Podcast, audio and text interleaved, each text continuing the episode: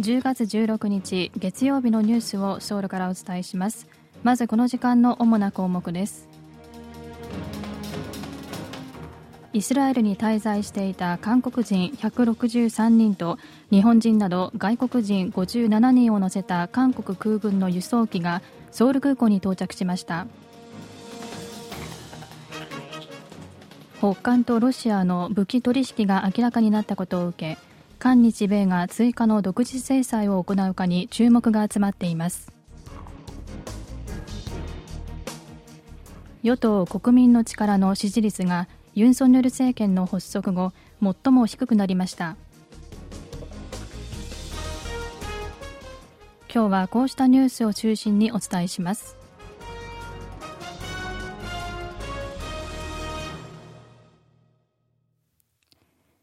イスラム組織ハマスの奇襲攻撃を受けたイスラエルに滞在していた韓国人163人と日本人など外国人57人を乗せた韓国空軍の輸送機が14日夜ソウル空港に到着しました。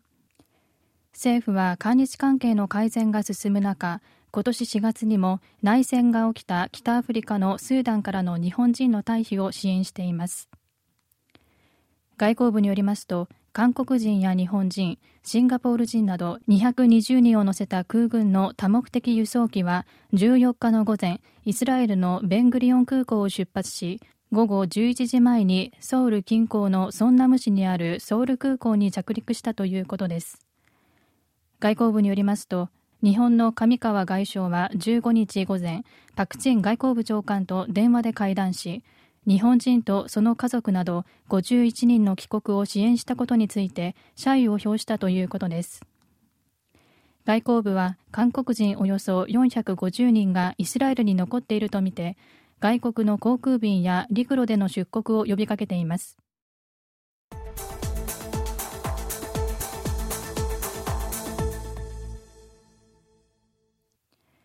アメリカが北韓とロシアの武器の取引を裏付ける写真を公開したことを受け韓日米が追加の独自制裁を行うかに注目が集まっています。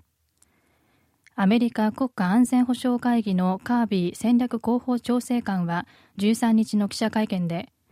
北韓がロシアに武器を供給しその見返りとして物資の供給を受けた様子を捉えたと述べ写真を公開しました。カービー調整官は北韓がロシアに提供した1000個分のコンテナの詳細は公表せず弾薬など軍事品が入っていたと述べるにとどめました。カービー調整官はまたロシア船が北韓で積み荷を下ろしたところが確認されたと述べ関連の写真を公開しました。その上で北韓がロシアから戦闘機や地対空ミサイル弾道ミサイルの生産設備などのほか先端技術など軍事支援を受けようとしていると述べました。北韓とロシアの武器の取引を裏付ける写真が公開されたことを受け16日と17日にインドネシアのジャカルタで開かれる韓日米の北韓担当首席代表の協議で具体的な対応策が議論されるものとみられる中韓日米が追加の独自制裁に乗り出すか注目が集まっています。パク・ジン外交部長官は韓国を訪問中のアメリカのターナー北韓人権問題担当特使と面会し北韓の人権問題に関する韓米の協力強化に期待すると述べました。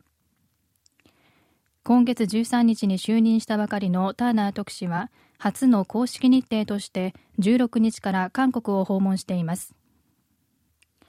パク長官は外交部庁舎でターナー特使と面会し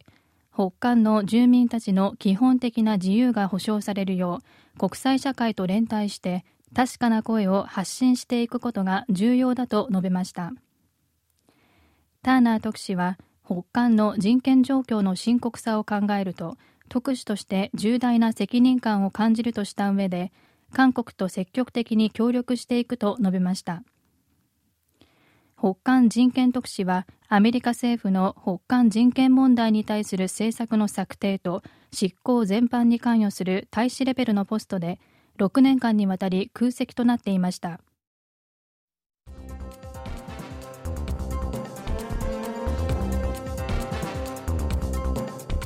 こちらは韓国ソウルからお送りしているラジオ国際放送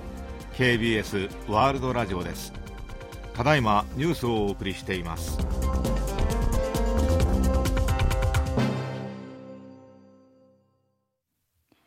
世論調査会社のリアルメーターがソウル市観測の区長を選ぶ補欠選挙後に実施した調査で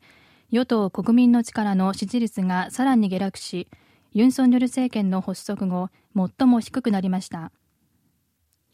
補欠選挙で国民の力の候補が大敗したことが影響したものとみられます。リアルメーターが12日と13日に全国18歳以上の男女およそ1000人を対象に調査したところ与党国民の力の支持率は4.3ポイント下がった32%で最大野党共に民主党は2.9ポイント上がり50.7%でした。両党の差は11.5ポイントから18.7ポイントに広がりました。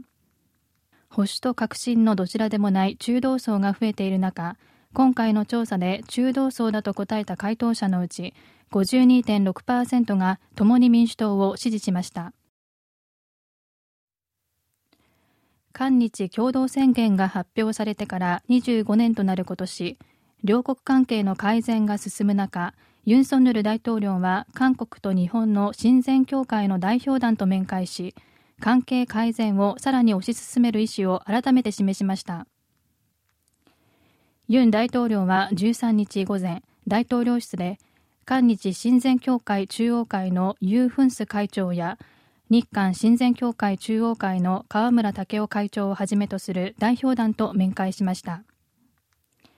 ユン大統領は、キム・デジュン大統領と小渕総理大臣が発表した韓日共同宣言から25年を迎え、韓日及び日韓の親善協会中央会が合同で大会を開催することを祝うとともに、韓日関係の改善は両国国民の願いだと強調した上で、親善協会が果たす役割に期待を示しました。河村会長をはじめ各都道府県の親善協会の会長らは両国の関係改善の効果を日本人も実感していて親善協会も引き続き協力すると応じました。韓国のユン・ドクミン駐日大使は岸田総理大臣が今年5月に歴史問題をめぐり遺憾の意を表したことについて日本国内のさまざまな状況の中本人にできる最大の誠意と真摯な姿勢を見せたと改めて評価しました。これは東京の韓国大使館で行われた国会外交統一委員会の国政監査で岸田総理大臣は謝罪と反省の意を表しているのかと問う野党議員からの質問に対して答えたものです。岸田総理大臣は今年5月の韓日首脳会談後に開かれた記者会見で徴用問題に関連して当時の厳しい環境の下で多数の方々が大変苦しい悲しい思いをされたことに心が痛む思いだと述べました。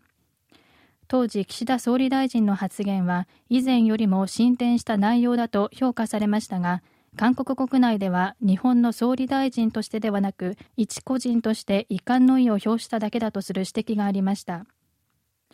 ユン大使は国政監査で広島の原爆犠牲者の慰霊碑を韓日の首脳が初めて参拝したのは真摯な気持ちを言葉よりも行動で示したものだと説明しました。アメリカのプロゴルフツアー PGA ツアーで2勝目を挙げ頭角を現したキム・ジュヒョン選手がアメリカ男子ゴルフのシュライナーズ・チルドレンズ・オープンで去年に続き優勝しツアー通算3勝目を飾りました。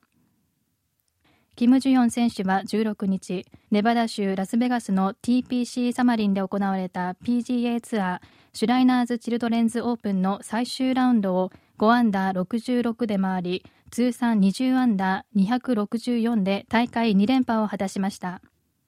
賞金は151万2000ドルです。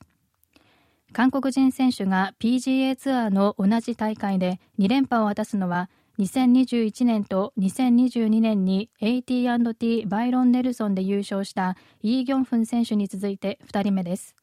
以上キミュージンがお伝えしました。